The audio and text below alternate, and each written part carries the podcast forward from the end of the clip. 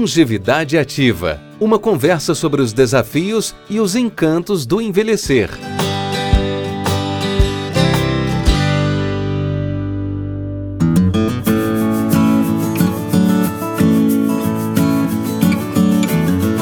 Olá!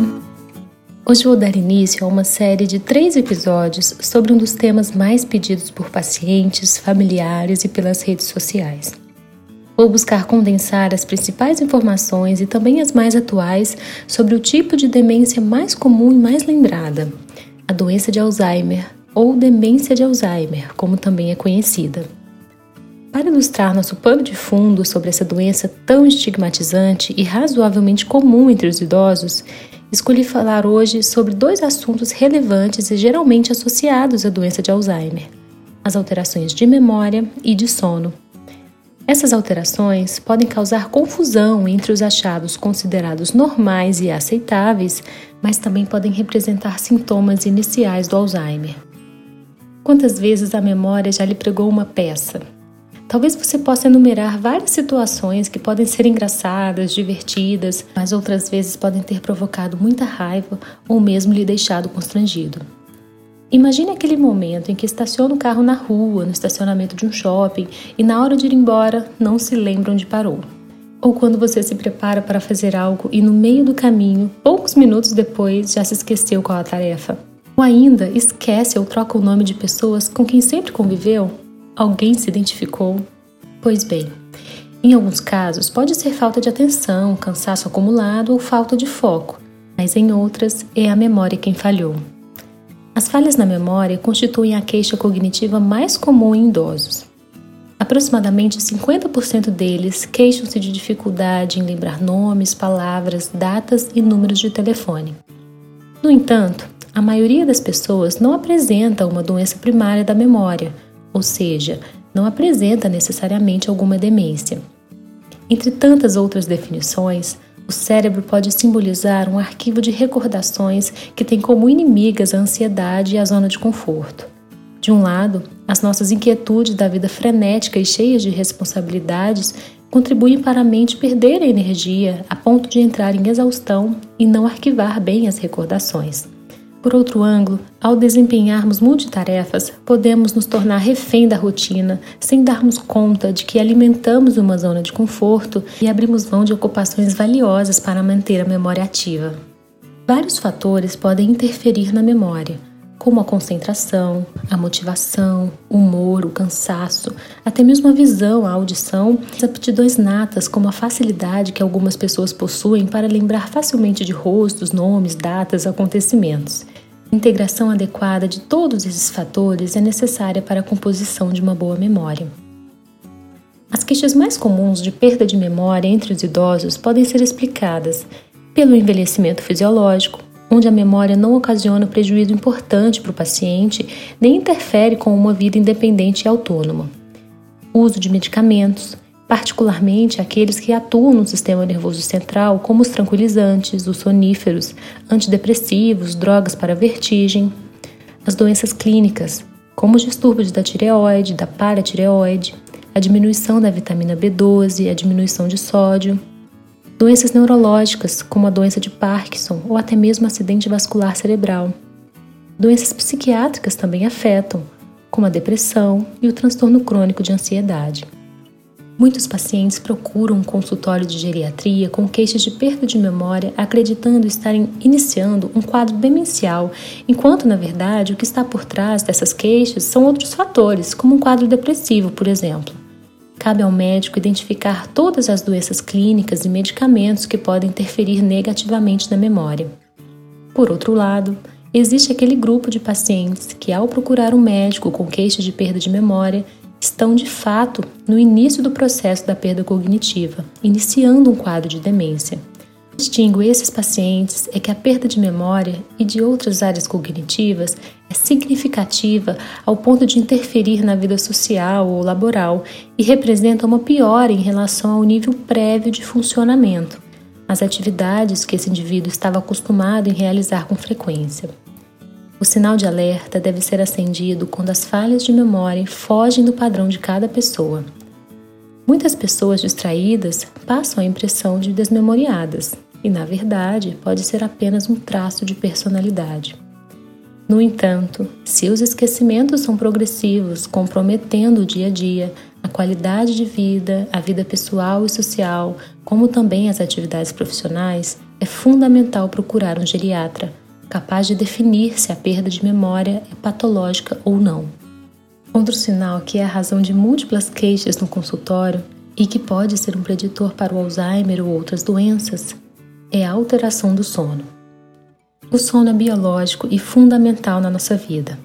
Ele é composto de vários estágios e é durante o sono profundo, também chamado de sono REM, que armazenamos os dados do dia a dia, que o cérebro faz uma faxina nos nossos neurônios e criamos nossa memória. A falta de sono causa impacto direto na nossa funcionalidade e, para um paciente mais idoso, impacta ainda mais, levando a um declínio físico e cognitivo e aumentando substancialmente o risco de demência. É importante ressaltar que faz parte do envelhecimento saudável as variações anormais do sono. São elas: cochilos diurnos frequentes, dormir cada vez mais cedo e acordar mais cedo também, demora para iniciar o sono, a fragmentação do sono, acordando muitas vezes à noite, o despertar precoce, o sono superficial, que desperta facilmente ao menor som. Aqui há uma redução importante daquela fase mais profunda, o sono REM. Tudo isso faz parte das queixas que o avançar da idade traz e não costumam afetar rapidamente a funcionalidade do idoso. A família muitas vezes se incomoda mais que o próprio paciente. Nesses casos, é preciso trabalhar com o que chamamos higiene do sono e também mudanças de hábitos para adequar o sono, tornando-o eficaz e suficiente às necessidades de cada um. Mas então, quando devemos entender essas alterações do sono como patológicas?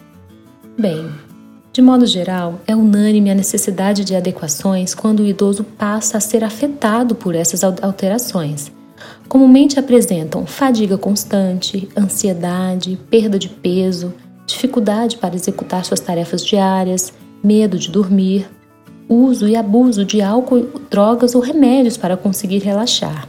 E claro, podem apresentar comumente dificuldade de memória, aprendizado e atenção. Aqui é a hora de urgente intervenção. A insônia já é reconhecida como forte associação ao declínio cognitivo, acelerando o processo em até 3 anos e é preditor clínico da demência de Alzheimer. Infelizmente, a maioria dos idosos e das pessoas em geral acham normal ter insônia, e não é. A insônia é um problema multifatorial, complexo e exige reparação. Depois de tudo que você ouviu, deve estar se perguntando: e agora, será que há como tentar preservar ou melhorar a memória?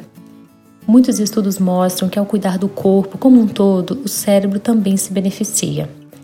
Já se sabe também que, em graus iniciais de demência instalada, existem atitudes que podem ajudar a memória a ficar menos sobrecarregada e, com isso, ter menos falhas. Em caso de doença, essas atitudes podem retardar a evolução em alguns casos, mas às vezes não mudará totalmente o curso da doença.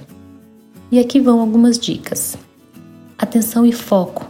Priorize o que é mais importante no momento, sem querer armazenar todas as informações que estão ao seu redor. Preste atenção nos detalhes da informação. Se a sua atenção estiver no aqui e no agora, você vai conseguir acessar a informação mais facilmente ativar as lembranças. Ao final do dia, procure fazer uma retrospectiva de como foi o seu dia, o que fez, com quem falou, o que comeu. Organização.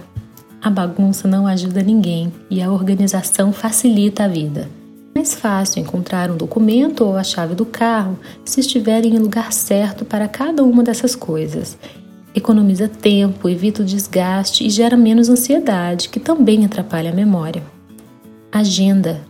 Os compromissos anotados fazem com que você possa manter outras informações na memória, além de ajudar na organização e no planejamento das atividades, evitando sobrecarga ou mesmo esquecer algo importante. Fique atento com o seu emocional.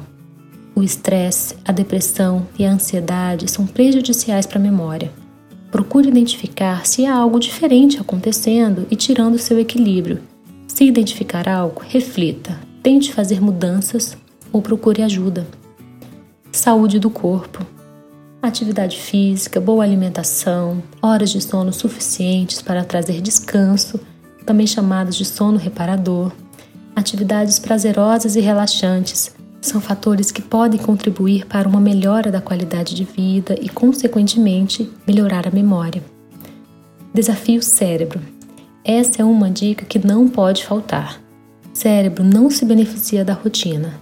Então, o desafio é aprender um jogo novo, dominó, dama, xadrez, jogos para jogar com filho, sobrinho, neto, amigo. Se não gostar de jogo, também pode ser caça-palavras, palavras cruzadas, sudoku. Fazer de outra maneira o que você já está acostumado a fazer é uma ótima dica de especialistas.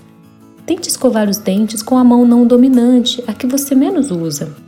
Mesmo vale para abrir a porta com as chaves, pentear o cabelo ou vestir-se. Parecerá estranho ou difícil, mas nosso cérebro tem uma capacidade incrível de adaptação e essas situações vão ativá-lo. O que não vale é se dar conta de que está acontecendo esquecimento com frequência e não fazer nada. É importante lembrar também que há fatores de predisposição genética, fatores precipitantes e perpetuadores. Claro que uma síndrome demencial engloba muito mais do que as alterações de memória e sono, mas entenda que geralmente esses são os sintomas iniciais mais comuns e é preciso olhar com atenção. É preciso tratar com seriedade essas questões e nunca menosprezar as queixas. E se desconfia de algo mais sério e após consultar um médico, você ou alguém da sua família receber o diagnóstico de demência, respire. Falaremos mais sobre isso no próximo episódio.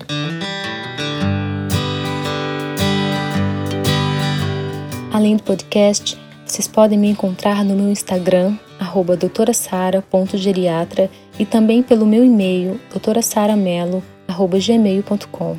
Compartilhe dúvidas, temas e as suas opiniões. Nos encontraremos nos próximos episódios. Até lá!